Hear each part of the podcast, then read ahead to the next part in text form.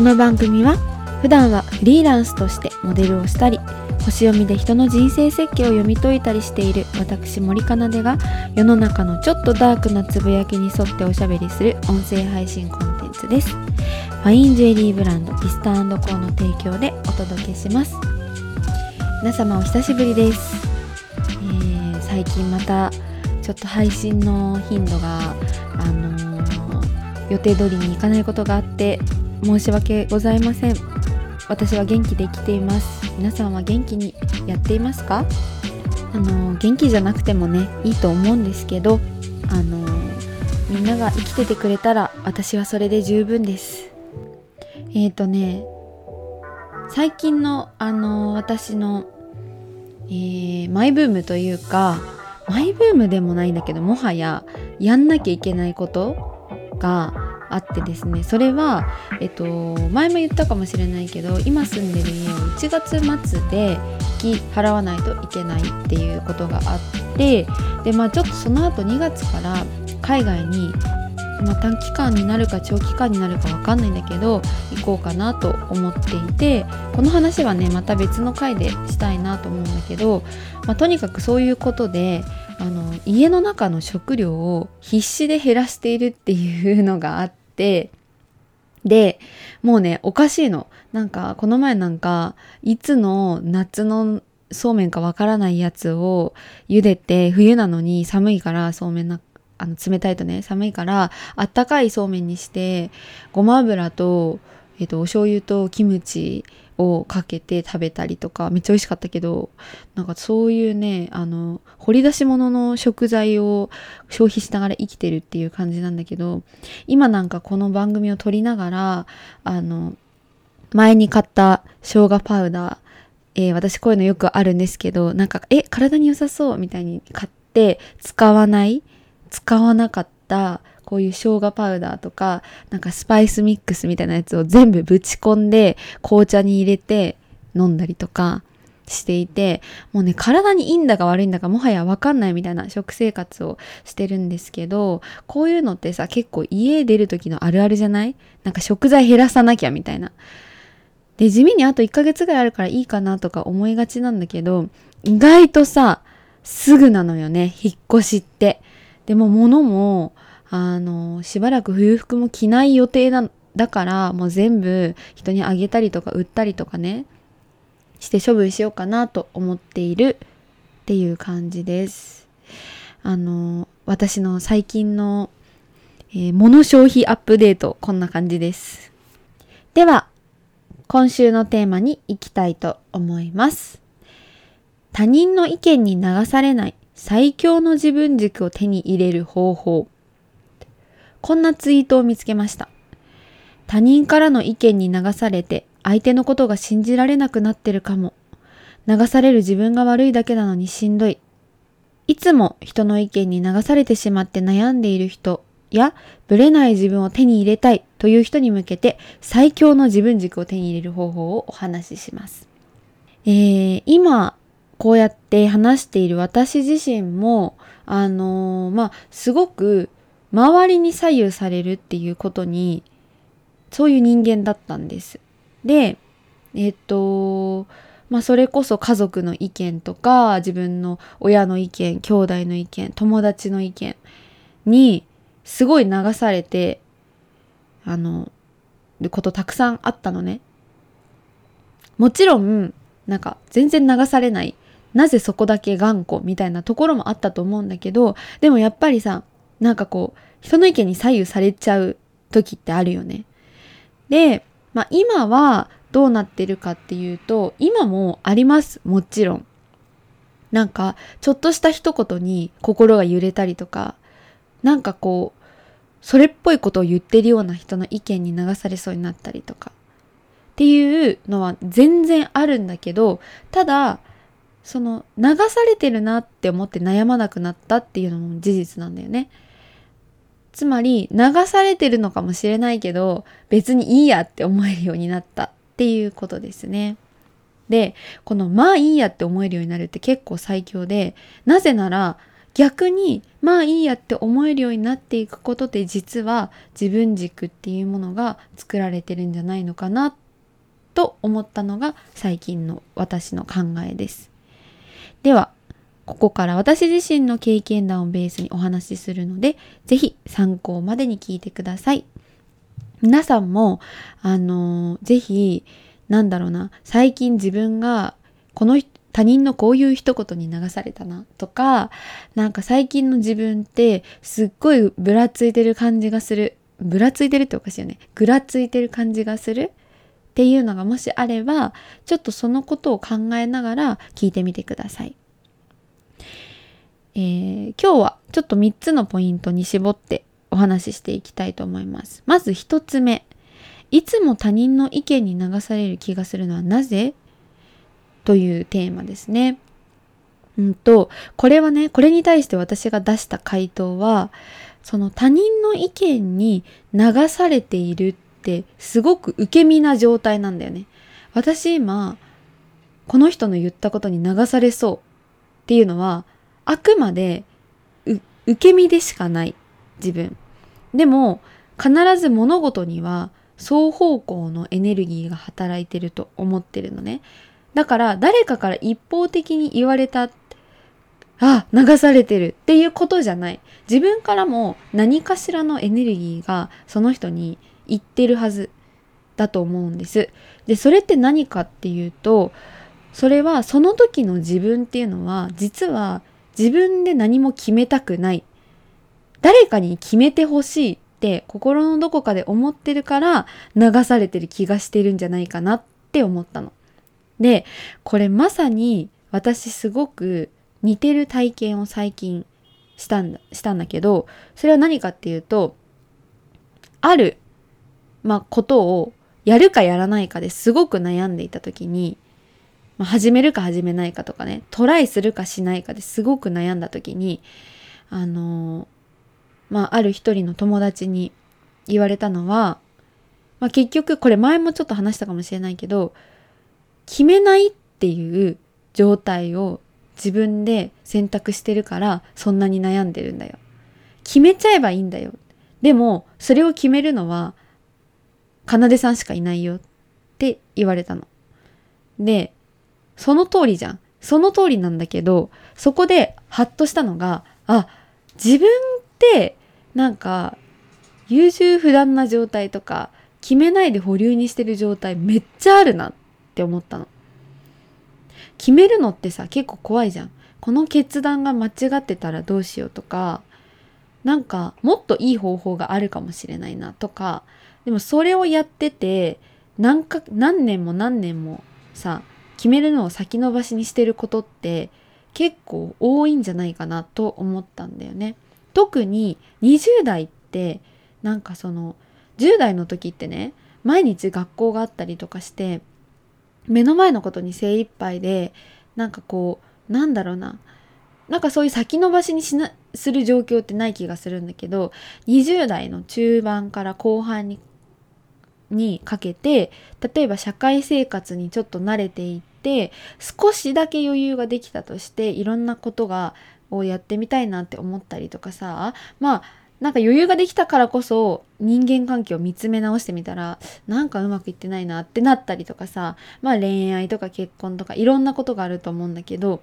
そもそも決めるってことを先延ばしにしてることが結構あるんじゃないかなと思ったの。でそういう時ってなんか人に決めてほしいって思うんだよね。なんかこうなんか誰か占い師とか何でもいいんだけど、友達とかね、こうしたらって言ってほしいから、それ待ってるみたいな。で、でも、それを、じゃあいざね、実は自分待ってるんだけど、そこまでは自分では自覚がないわけ。ただ、そういう状態で、じゃあいざ誰かにこうしたらって言われて、ああ、そうしようかなって思った時に、え、待って、自分流されてるんじゃない？って思ってるパターンがあるんじゃないかと思うんです。私は実際それは結構あって、その、自分で決めたくないから、責任負いたくない。もう自分のことに関して責任負いたくないから、誰か決めてよっていう状態がすごいあるなと思って、でも、結局、それをやっちゃうと、誰かに流されてるっていう気分になるの今度は。でもうそのループだからまあそれがいいか悪いかっていうのはねあのまた後でちょっと話すとしてとにかくそういう状況なんじゃないかなと思ったの。珍しく今回は結構ロジカルに話してますね。はい。では次です。2他人の意見に流されるのって悪いことっていうことに関してなんだけどあのね私は先に結論から言うと全く悪いと思わないです。あのなぜなんでかっていうと絶対ここはっていう時って人ってちゃんと自分での軸を持つことができるっていうふうに信じてるから。だから流される時っていうのはさっき言ったみたいにね誰かに決断をしてほしいってどっかで思ってるっていうのはもちろんあるんだけどでもそんなに大したことじゃないっていうのも言えると思うの同時に。だから別にその一択2択3択ぐらいの決断が別に多少他人に流されたとしてもそんなに大事ではないと思うの。でちゃんとその人にとってその人にとってねあくまでその人にとって重要な決断をする時っていうのはちゃんと自分で最後は決められるそれが人間だと思うから流される時っていうのは流されても別にいいぐらいのものだったりするんだよね。客観的に見たらさえそこそんな決め方しちゃうのみたいなことあるかもしれないけどあのその人にとっては別にその点その部分っていうのはそんなに重要じゃないんだよ。でも例えば今日の夜ご飯をガストで食べるかサイゼリアで食べるかっていう選択に関してはその人にとってはすごくそのその人のね人生の中で実は重要なことかもしれないじゃん。でそういう時になぜか今日はガストな気がするって思って迷わずさいけるかもしれないじゃん。でそこのガストで何か起こるみたいな。だから客観的に見てその選択って別にどうでもよくないっていうことは言えないと思うんだよね。その人にとって人生の重要な分岐点とか重要な決断のタイミングっていうのはちゃんとあってしかもそれはちゃんと自分で決められるようになっているし分かると思うその人にとっては。なんかこうこっちなんかこっちじゃない気がするとかなんかこっち行った方がいい気がする。みたいなのは絶対に分かるものだと信じているので私は他人に流されることが悪いと思わないしうんむしろ流されないとやってらんない時だってあるのよね。いちいち考えてさなんかさなんだろうえー、これどうしようかなっていう風なのってしんどいからあもういいやこれに関しては何でももうお任せしますみたいな時がないとさ無理な時だってあるじゃん人間生きてたら。という考えなので結果悪いことではないとはっきり言いたいと思います。3つ目他人の意見に流されずに自分軸を手に入れる方法。これは難しいですね。あのー、まあ、自分軸を手に入れたいと思っている前提で話していくと、私もさ、なんかさ、私自分軸めっちゃありますって言えないわけ。だって、もう27年間生きてきて、周りのに振り回されまくって今に至るみたいな、何一つなんか自分の軸みたいなものないの。ないんですよ。そんなものは。ないんだけど確かに自分軸みたいなのってあったらいいんだろうなっていうのもわかる。でもさそれをこう自分でなんか育てていくみたいな方法も正直わかんないしあのただえっとね私がまあこのこういうテーマでね自分軸を手に入れたいです。どうしたらいいですか？みたいなテーマで話すとしたら、2つポイントがあって、1つは物理的な方法ね。物理的な方法で、なんか、例えばその、人に流されそうになったりとか、まあ、なんかに迷ったりとかする時があるじゃん。そういう時って、頭で考えると大体違う方に行くんだよね。で、体の反応っていうのが一番シンプルで分かりやすいと思う。だからあの一旦何かしらの方法で頭空っぽにしてもらって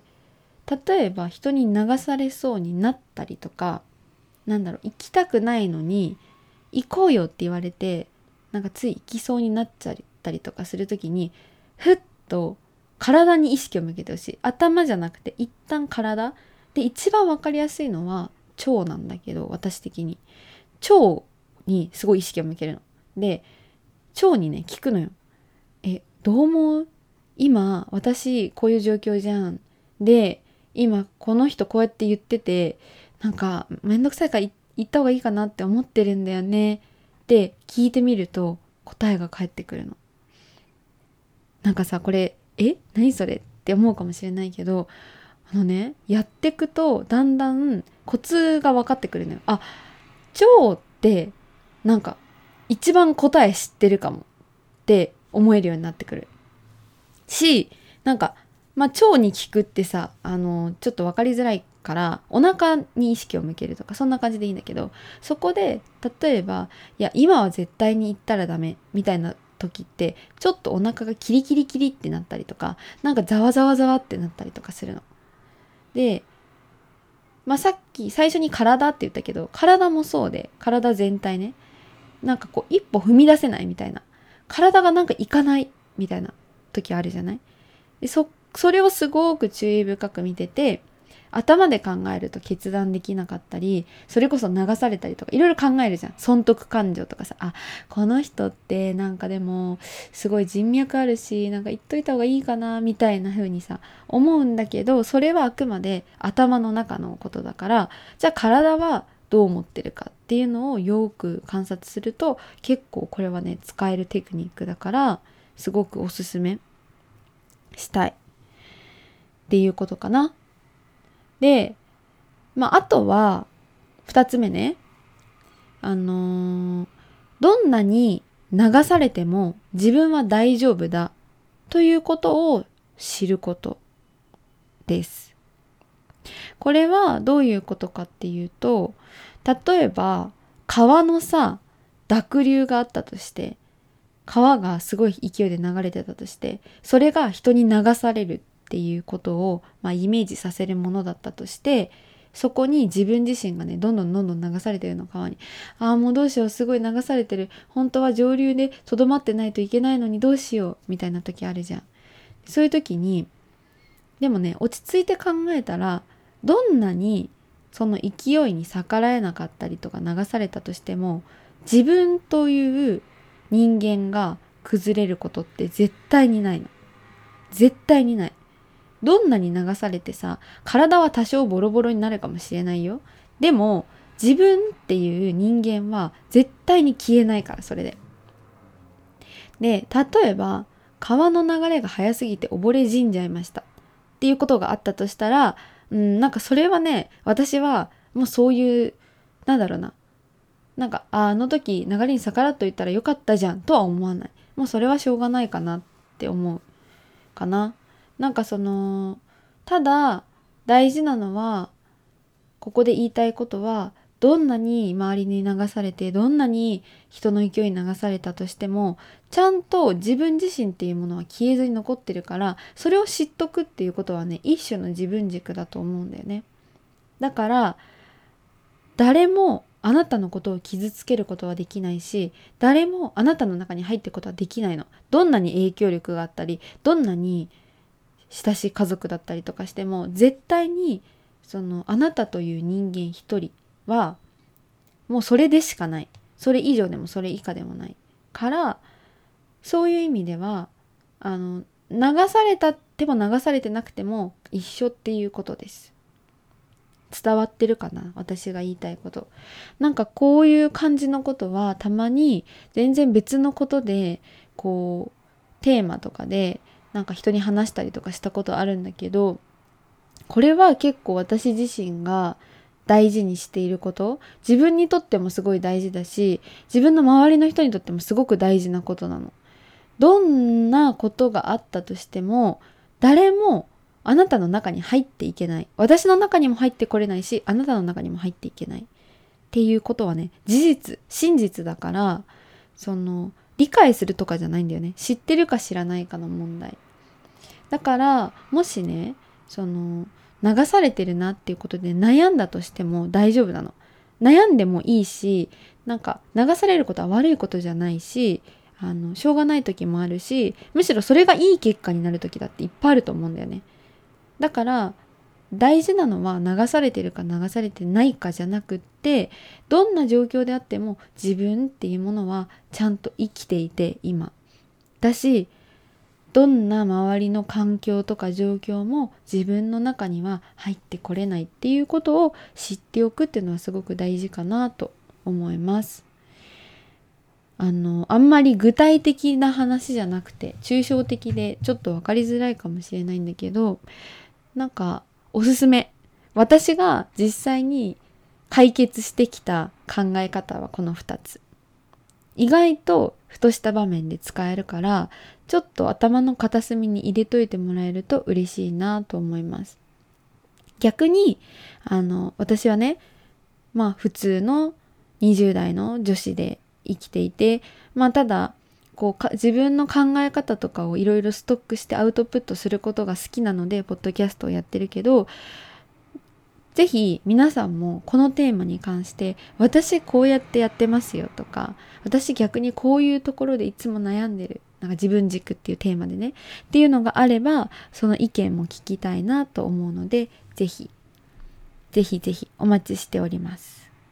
この番組では引き続き27歳フリーランスである私森かなでが人生がちょっとだけ楽になる視点をシェアしていきます。よかったら Spotify、Apple Podcast、Amazon Music などの各種プラットフォームでフォローしてくださいね。この番組へのお問い合わせやリクエストは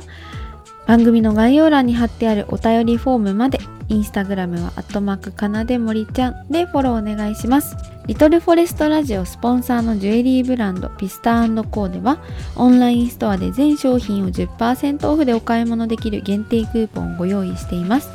クーポンコードはすべて小文字のアルファベットでリトルフォレストラジオスペースなしです。ピスタコーさんのジュエリーはあのー、今年のねえっ、といつだったかな？4月ぐらいからこうやって番組の中で紹介させていただいてるんですけど私もリングを持っています。あとピアスと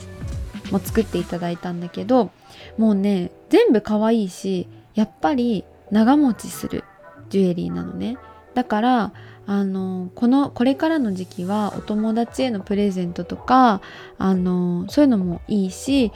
やっぱり大人の女性として長持ちするジュエリーかシンプルなピアスとか1個持っておくのはすごくいいと思います。どんな服にも合うしね。またちょっとインスタグラムもあのタグ付けして投稿したりしたいと思いますので是非チェックよろしくお願いします。皆さん今週もおしゃべりにお付き合いいただいてありがとうございました。また私のライフアップデートとそれからもっともっと皆さんとあのポッドキャストを通じて交流していきたいと思っているのでそういったねもっと交流しやすいようなプラットフォームも今いろいろ考えているので是非楽しみにお待ちください。ではまた来週お会いしましょう。バイバーイ。